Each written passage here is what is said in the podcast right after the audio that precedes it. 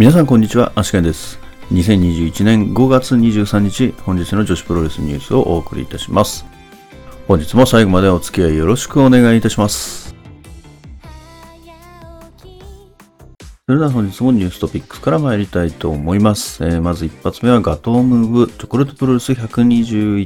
5月27日10時より配信ですけれども、こちらのメインカードが決定しております。えーメインカードは駿河メイ VS 梅崎遥となっております。続きまして仙台ガールズ6月4日新規場ファーストリング大会の対戦カードが決定しております。まず第1試合シングルマッチ、まなみ VS 笹村あやめ。第2試合シングルマッチ、ダッシュ千佐子 VS 梅崎遥。え第3試合タッグマッチ、橋本千尋優組 VS 小林加穂あかり組。セミファイナル仙台ガールズワールドジュニアチャンピオンシップ王者星月メイ VS 挑戦者カノン。メインイベントタッグマッチ岩田美香岡ゆりか組 VS 門倉凛マリア組となっております。続きましてですね、ニュースというかですね、まあ注意喚起にはなるんですけれども、コナミ選手のですね、偽物のインスタグラムのアカウントが今出没しているようです。見分け方としてはですね、インスタグラムの ID ですね、こちらが、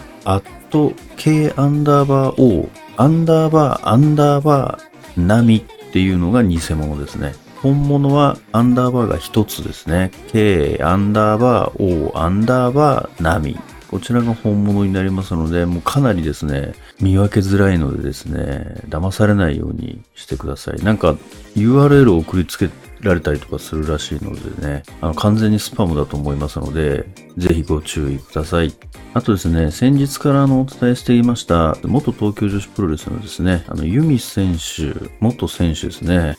がカウントダウンをしていたので、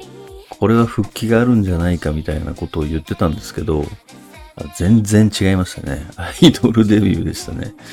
アイドルデビューみたいですね。なんか最近多いですね、こういうの。まあ、テキーラ選手とかね。選手じゃないか。テキーラさやさんとか。プロレスやめてアイドルデビュー増えてきましたね。結構ね、アイドルからプロレスっていうのはね、今まで数多くありましたけど、プロレスからアイドルって、なんか最近増えてきましたね。まあ、ということでですね、あの、6月6日のサイバーフェスティバルの X、またわかんなくなりましたね。またわかんなくなってしまいました。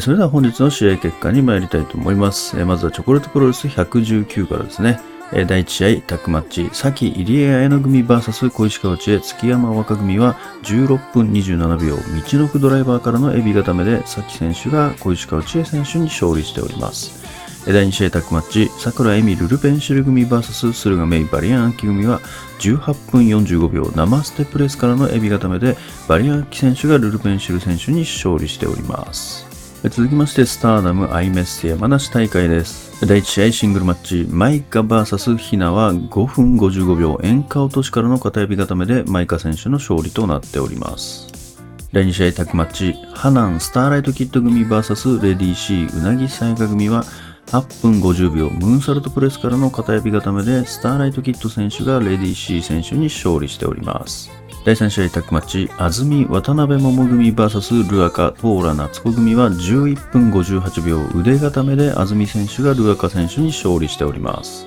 スペシャルシングルマッチ、岩谷真由 VS ジュリアは15分時間切れ引き分けとなっております。メインイベントタッグマッチ、上谷さや林下歌見組 VS 白川美奈中野タム組は15分3秒ジャーマンスプレックスホールドで林下選手が白川選手に勝利しております。続きまして、ピュア J 亀アリーナマッチです。えー第1試合シングルマッチ、クレア VS 大空知恵は8分13秒フィッシャーマンスープレックスクラッチで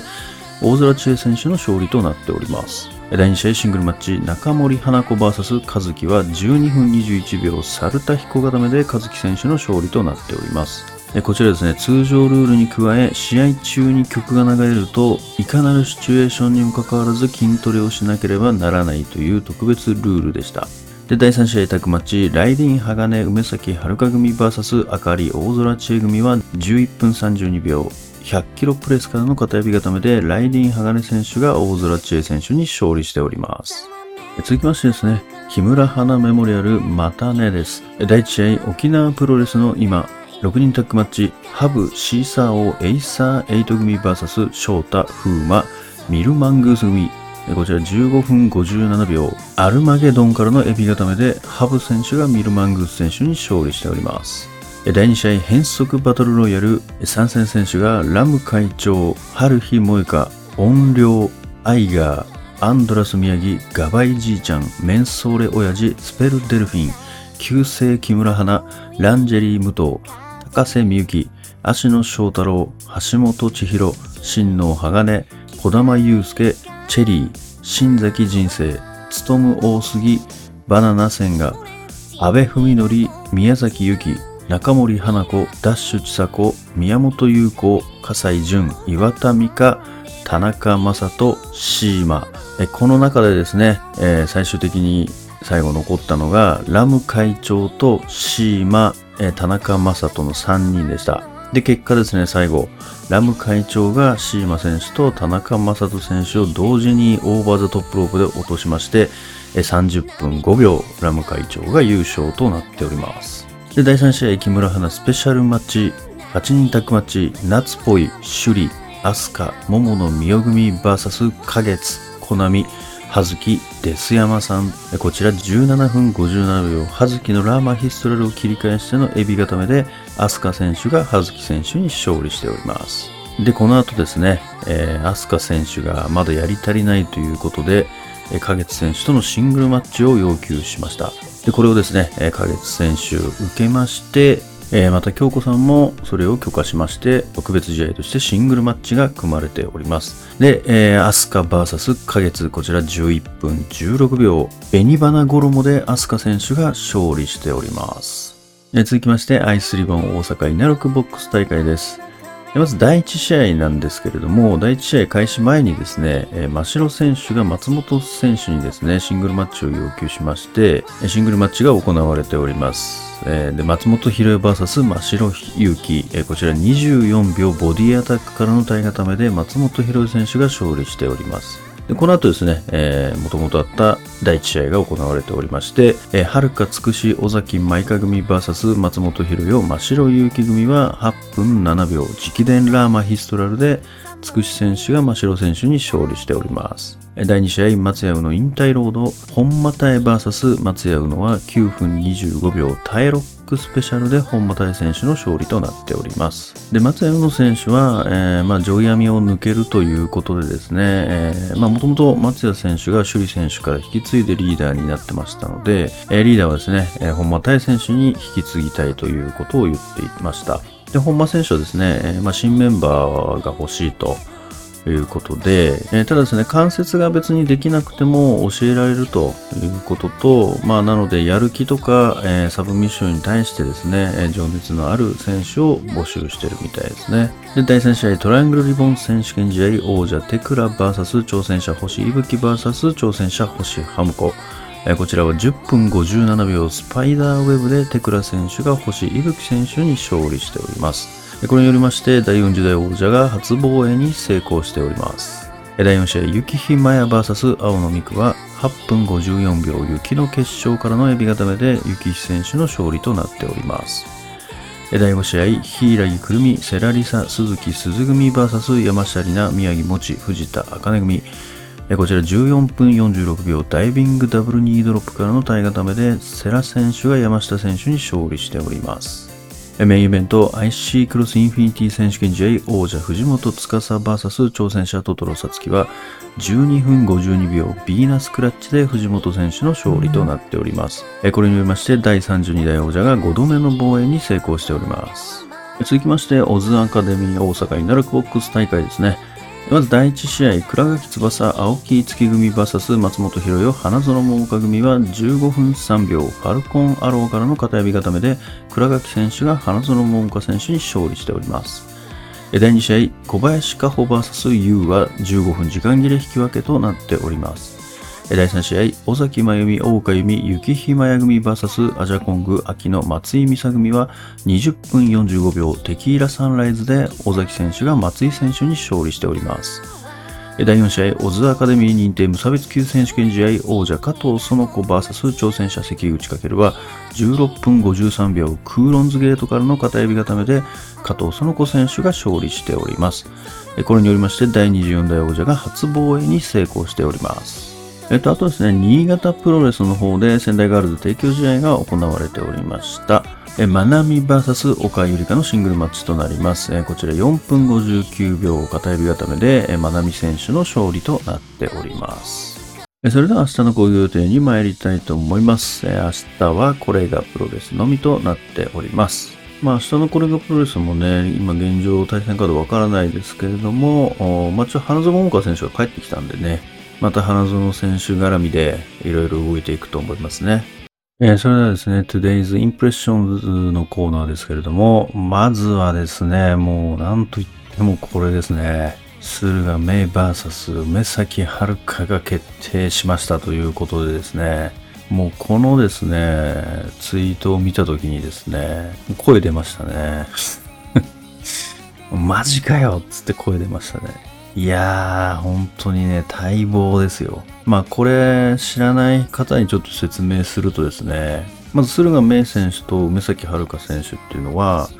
あの、ガトムーブ、まあ、桜さんがですね、えー、やってるプロレス教室みたいなですね、誰もでも女子プロレスというものがありまして、まあ本当にですね、まあそこは敷居が結構低くて、本当にその、誰でも、まあ女子限定なんですけれども、まあ、プロレスができるようになるっていう、まあ、プロレス教室みたいなものにはなるんですけれども、そこでですね、デビュー前に同じ時期にですね、一緒に練習してた二人なんですね。まあ、梅崎選手は茨城からですね、牛久からですもんね。でそれが名選手はま京都から上京してきて、一緒にですね、切磋琢磨していたわけですけれども、で、先にですね、まあ、それが名選手がデビューをしまして、えー、それがまあ2018年の5月27日ですね。で、梅崎選手は、えー、まあ、そこの誰でも女子プロレスからガトームーブに行くことはなく、一旦ですね、プロを目指すために誰でも女子プロレスを離れます。それがですね、2018年の11月4日ですね。あ、で、そもそもあれですね、えー、梅崎選手が、その誰でも女子プロレスに参加したのは2017年の12月。で、誰でも女子プロレスを卒業したのが2018年の11月4日ということで、まあ約1年ですね、の間誰でも女子プロレスで、えー、練習していたということで、でですね、あの、その11月4日、その卒業の日に、誰でも女子プロレス、誰女エクストラ3というですね、えー、こうお客さんを入れてですね、まあ、実際にあのプロレスのですね試合を行うというものをやってですねそこで、えー、エキシビジョンマッチとして駿河メイ VS 梅崎遥っていうのが、まあ、あったんですね。まあその頃はまあ遥という名前でやってましたけれども、でまあもうその時からですね、やっぱり二人はお互いライバルとして認め合ってたですね。で、11月18日、その年ですね、2018年の11月18日に、えディアナの新人レスラーオーディションを受けて、そこで合格していて、え梅崎選手はディアナの練習生となります。で、2019年2月11日ですね、ディアナの新木場大会で公開プロテストを行いますが、そこでは一旦不合格になっております。で、2月24日ですね、ディアナの道場マッチの方で2度目のプロテストを行いまして、そこで合格して、えー、3月10日ですね、同年3月10日、板橋大会でのデビュー戦が決定します。なので、えー、駿河メイ選手とは約10ヶ月ほどデビューが遅いということですね。えー、駿河メイ選手は2018年の5月27、えー、梅崎選手は2019年の3月10日デビューとなっております。でですね、やっぱりその時からですね、やっぱりお互い、まあ道はそこで分かれてるんですけれども、やっぱりどこかで、どこかのリングで出会うことをですね、こう夢見るのが、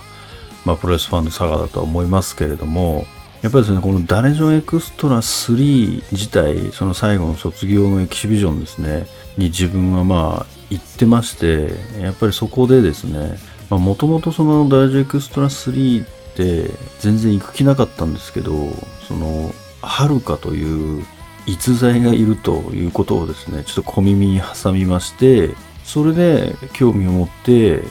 行ったんですよね。で、まあ、もともとその前から駿河明選手自体はファンだったので、まあ、そこでやっぱりその遥選手をその時に見て、うわ、本当に逸材だと思いまして、もうこれは必ず将来、駿河明と遥っていうのは、もうライバル関係として、これやっていくんだろうな、ということをもうその時ですね、思いまして、もうこれは二人を追うしかないだろうという形でですね、やっぱりもうデビューからずっと二人は追ってるわけですけれども、でですね、えー、まあしばらくはですね、やっぱりお互いこう団体も違いますし、なかなかこう、お互いその参戦するようなですね、まあワガトムーブとリアナっていうのは、あまりその絡みがなかった団体同士だったんで、まあおそらくですね、まあやるとしても、まあ数年後だったりとか、まあなかなかリングが近そうで遠いので合わないかなって思ってたんですけど、ところがどっこいですね。2019年の7月2日ですね。その日は、あの、リホさんがガトムーブ最後の、まあ、大会となるということで、かなり注目度の高い大会だったんですけれども、まあ、そこでですね、突如、このシングルマッチが組まれるということでですね、このシングルマッチがその時発表された時は、ガトムーブの市ヶ谷の大会で、あの座談会の時に桜さんの口から発表されたんですけれども、まあ、その時自分はまお客さんとしていまして、そのカードが発表された時に、めちゃくちゃ大きい声でびっくりしちゃってで、周りの人からかなり冷たいこう目で見られてですね めちゃくちゃ恥ずかしい思いをしたっていう思い出はあるんですけど、まあ、それだけ、もう、多分これ自分だけかもしれないですけど、もうめちゃくちゃ待望だったんですよね。やっぱり昔、まあ、自分の年代からするとですね、やっぱり昔の新日本、全日本とかを見てた東根三重士、四天王世代。まあ、そうなるとやっぱり武藤敬司対三沢光晴みたいなのあるじゃないですか。やっぱちょっとそれと同じぐらいのやっぱ大げさですけど、これでも感覚としてそれと同じくらいのやっぱりドリームカードなんですよね。まあそれが急に来たので、ちょっとびっくりしすぎて、え、もうやるみたいな もうやるみたいな感じだったんですけど、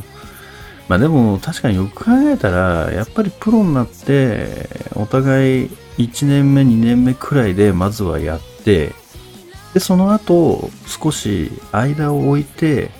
成長したところでまたやるっていうのが、まあいいのかなっていうふうには思ったんで、で、まあそのですね、2019年の7月ですから、まあ駿河選手はまあ1年ちょいですよね。で、梅崎選手はまあ4ヶ月くらいということでですね、まあお互いやったんですけれども、まあその時は駿河明選手が、ほうき星で勝利しておりますと。まあただその頃の梅崎選手と、やっぱり今の梅崎選手って、多分かなり違う。全然違いますね、もう。多分別人くらいに違うので、この3年の間ですね、やっぱこの日はまあ駿河明選手の3周年記念大会なんで、この3年というかまあ2年くらいですかね、梅崎選手のこの成長度合いをですね、やっぱり駿河明選手は肌で感じることになるとは思うんですけれども、まあ、やっぱりですね、ただ、梅崎選手だけじゃなくて成長しているのはですね、駿河明選手もそれは同じなんですよね。やっぱりお互いその頃はですね、ペーペーでもう下っ端でやってたわけですけれども、今はもう本当にお互いですね、自分の団体のタッグのチャンピオンになってて、もうチャンピオンベルトを巻いてるわけですよね。もう言ったら団体の顔になってるわけで、まあ、本当に駿河メイ選手なんかは、まあ、リホ選手が抜けた後のですね、ガトームーブを本当に背負ってるもう誰がどう見てもエースですよ。で、ディアナもサリー選手が抜けて、どうすんだっていう時に、やっぱり梅崎選手は、ディアナ選手のもうこれからの未来だし、もう本当にエースになる逸材ですから、やっぱりお互いそれぞれその団体の顔を失ったところでそれぞれ頑張ってる2人、それでデビュー前から練習してきてる2人、まあ、いきさつがあるわけですね。背景としましてはですね。まあだから本当にそのデビューからですね、やっぱり、まあいろんな試合二人お互いそれぞれ別の場所で見てきてる身としては、やっぱりめちゃ、あれですよね。やっぱりその感慨深いものはあるし、この試合見たいようでちょっと見たくないっていうか、いや、見たいんですよ。めちゃくちゃワクワクするんですけど、それは想像の中に留めておきたいみたいな気持ちもちょっとあるんですよね。なんだろうな、この感覚わかりますかね？こうなんか楽しみにしてるものって、やっぱりそこまでが楽しいっていうのはあるじゃないですか。まあ、行くまでが楽しいみたいなね。まあ、プロレスとかもそうだと思いますけど、そこまでのワクワクみたいなのがあるじゃないですか。まあ、それと本当に同じで、見たいけど、やっちゃうと終わっちゃうみたいな それがね、まあ終わらないんですけど、この先もずっと続いていくことは間違いないんですけど、まあでもタイミングとしてはですね、やっぱり今ちょうどいいのかなって思いますね。お互いそのチャンピオンとなってですね、やっぱり大愛以前とはですね、変わったところをお互い見せられるんじゃないかというところで、まあ団体のですね、未来としてお互いのプライドが多分ぶつかり合うと思いますけど、でしかもね、市ヶ谷でやるっていうね、これがまたね、もうちょっとあまり話すとですね、これ泣きそうになるので、ちょっとですけど、いやー、ついに決まっちゃいましたかっていう感じがなんですよね。いや、本当にこの、まあ、ニュースをするっていうね、このコンテンツの中で、中立でないといけないような気もするんですけれども、ただこの2人に関しては、すいませんって感じですね。いや、本当にね、この試合はもう、全員に見てほしいですね。もうその背景を知った上で全員に見てほしいと思いますね。やっぱりね、駿河明選手がかなり先行してる部分はあったんですよね。やっぱりお互いデビューした時も。梅崎選手がデビューした後も、やっぱり駿河選手がどんどんどんどん突っ走っていったような感覚が自分の中ではあったんですけど、で、梅崎選手自身も、やっぱり駿河明選手にはまだまだ遠く及ばないっていうところが最初の頃はあったと思うんですけど、もう今は全然違うと思いますね。やっぱり旗から見てても、成長の度合いがですね、梅崎選手激しいので、急に伸びた気がしますから、かなりですね、駿河明選手の背中にもう肉薄してると思いますね。駿河明選手は本当にあの頃の梅崎選手を想像してたとしたら、やられますね。でお互いどこまで知ってるかどうかはわからないですけれども、やっぱりあの7月2日、2019年の7月2日の時点では、やっぱりまだ誰女の頃の梅崎選手っていう部分が抜けきっていなかったところはあったと思うので、技だったりとか。でその辺が、やっぱり駿河明選手は分かってる部分とかもあったと思うんですよね。だけど、今の梅崎選手は新たな技を引っ提げてきてるわけですよね。で、多分、うん、ドロップキックとかは得意なことは知ってると思いますし、でも、あの頃打ってたドロップキックと多分今打ってるドロップキックって全然違うと思いますから、多分あの頃のドロップキックを想像してるんだったら、やられますね、駿河明選手は。まあ、ただ梅崎選手も、やっぱり駿河明選手があの頃のままだと思ってたら、まあ、やられるでしょうね。やっぱり駿河明選手の主戦場っていうのは男子とのミックスなんか当たり前で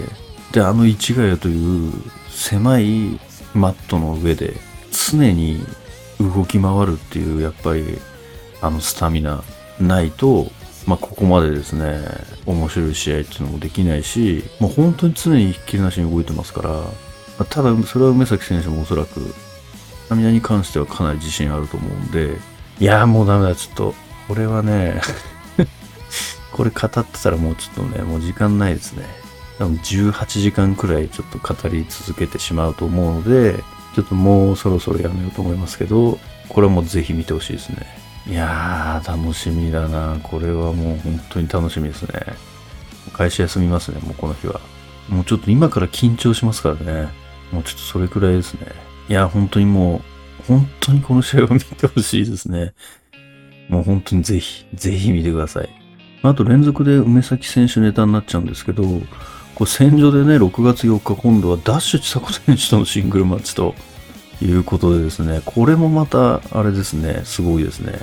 ダッシュ千佐子選手とは、えっとですね、新宿フェイスかなんかで、ちょっといつのか忘れちゃったんですけど、確か年始だったような気がするんですよね。1月5日だったかなに、あの、サリー選手と梅崎選手が組んで、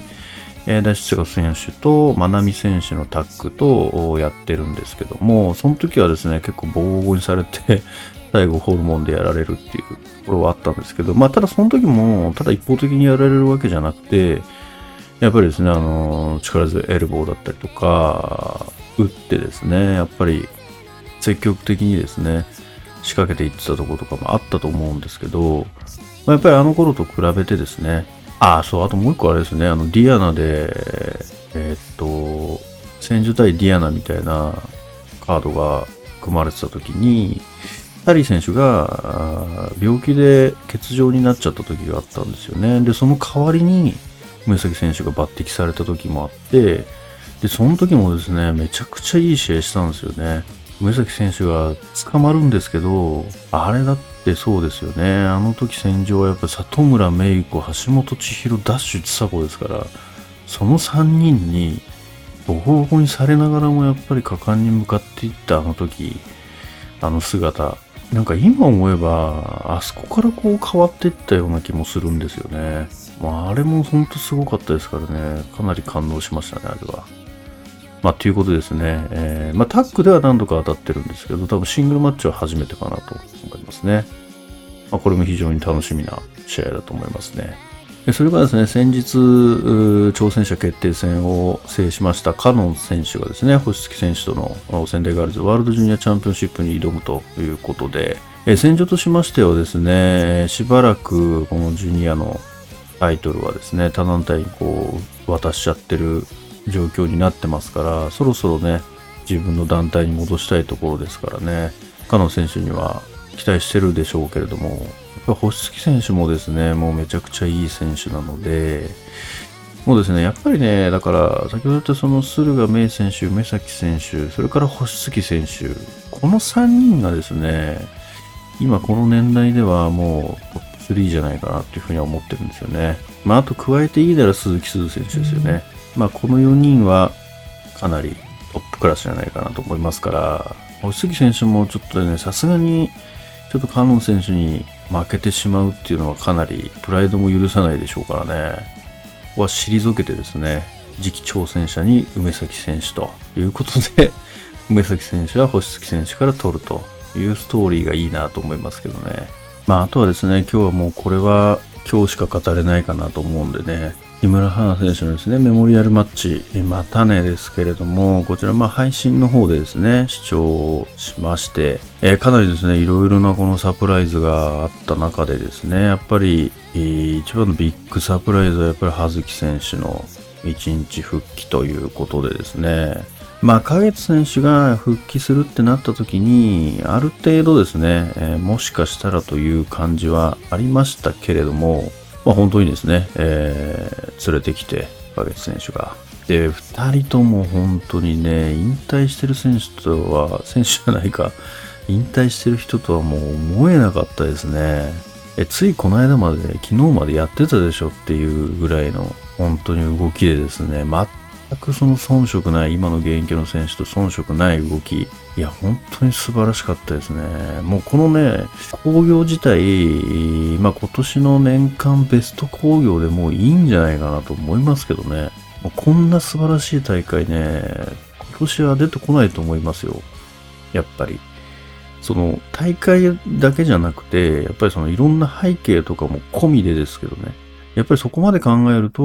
もうこれ以上のものは今年は出てこないと思いますね。いや、非常に素晴らしい大会でしたね。もう最初から最後まで、もう本当に素晴らしかったですね。もう木村花の全てが詰まってる大会だったと思いますね。多分この大会をですね、やることに対して、まあやっぱりいろいろ言う人とかもいるわけですよね。まあ金儲けに使うなだったりとか、まあ売名だろうとか、いるとは思うんですけど、多分そういう人たちは、まあ、どうでもよくて、まあ今までの、この大会をやるためのその経緯だとかを全く知らない人たちなんで、まあおそらくそういう人たちは別にどうでもいいんですけどね。まあなのでまあその辺はまあいいとしてですね、もう本当にやってくれてありがとうという感じしかないですね。いや本当に素晴らしかったですね、全編通じて。まず沖縄プロレスまあ今まあなくてですね、琉球ドラゴンという形で引き継がれてはいますけれども、まあやっぱりこの沖縄のプロレスっていうのを、実際あんま見たことないですから、やっぱりこの選手たちを見るのも結構初めての人たちっていうのも多かったと思うんですけど、まあ、羽生選手なんかはね、結構東京に来て試合もしたりとかもする場面もありますから、見てた人もまあ多いかと思うんですけれども、やっぱりシーサー王とかね、このエイサー8とかミルマングースとか、この辺は多分あんま見たことない人ばっかだと思うんですよね。まあ自分も含めてですけど。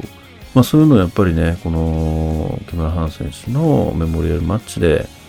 見せてくれたっていうところも良かったですし、で、この変則バトルロイヤルですよね。これもめちゃくちゃ面白かったですね。まず出てきた参戦選手がですね、もう豪華すぎる。まず。で、ラム会長といろんな人の絡みね。もうこれも良かったですし、もう旧姓木村花、この広田さんのね、旧姓広田桜選手の、まあ、コスプレですけれども、もう本物かと思いましたね。本物かと思うぐらい。いや、素晴らしかったですね。もう本当に広田さんは、もう頭が下がる思いですよ。やっぱり。だって2児の母親であって、あのコスプレの衣装ですよ。めちゃくちゃクオリティ高い衣装を作って、で、その合間にもやっぱ試合もあるわけで、まあそれをですね、やってあそこまでクオリティ高いものに仕上げてきたっていうところが本当にね、リスペクトですよ。本当に素晴らしい。で、あとね、足野選手とね、橋本選手の やり合いだったりとか、これもやばかったですよね。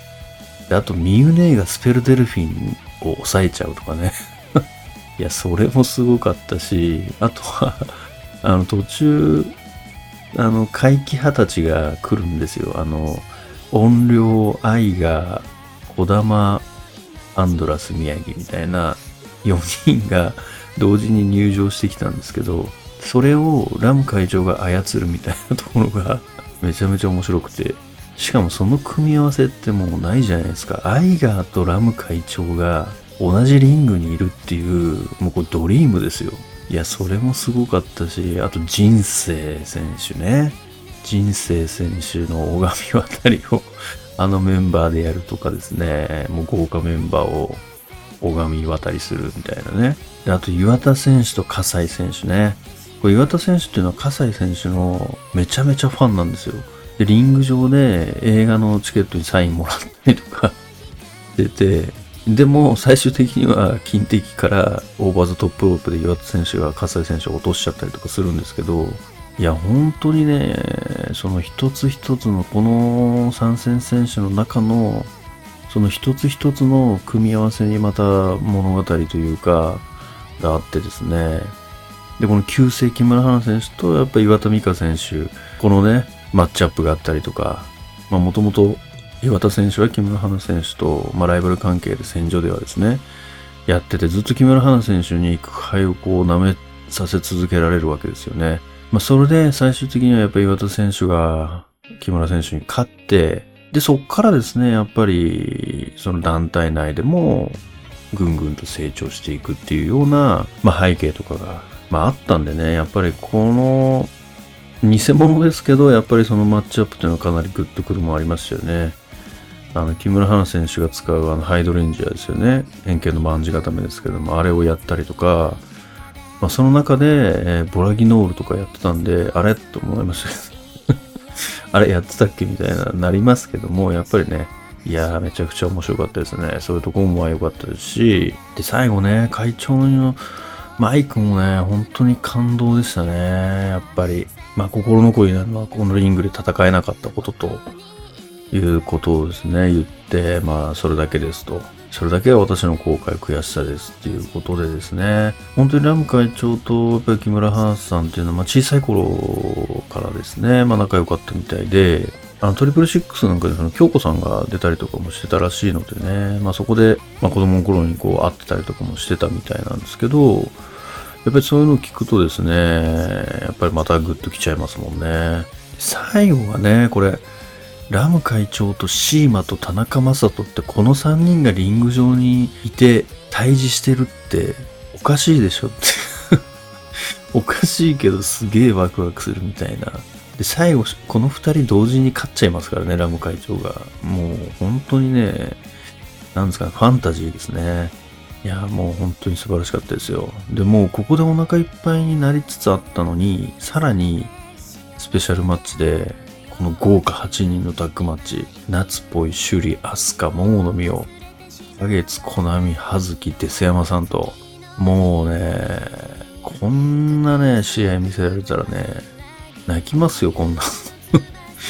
こんな試合。で、これで終わりかと思いきや、アスカ VS 花月のシングルマッチまでやっちゃうっていうね。花月さんほんともう一般人ですからね。それがこの豪華な選手たちのタッグマッチを、8人タッグマッチを終えた後に、続けて即ですよ。休憩もなしに、アスカ選手とシングルマッチって、おかしいでしょ、だって。おかしいですよ。で、そのシングルマッチでも、グダグダになるわけじゃなくですよ。すごいいい試合してるんですよ。しかも、大江戸コースターまで出しちゃうんですから。いや、本当にね、もう、花月選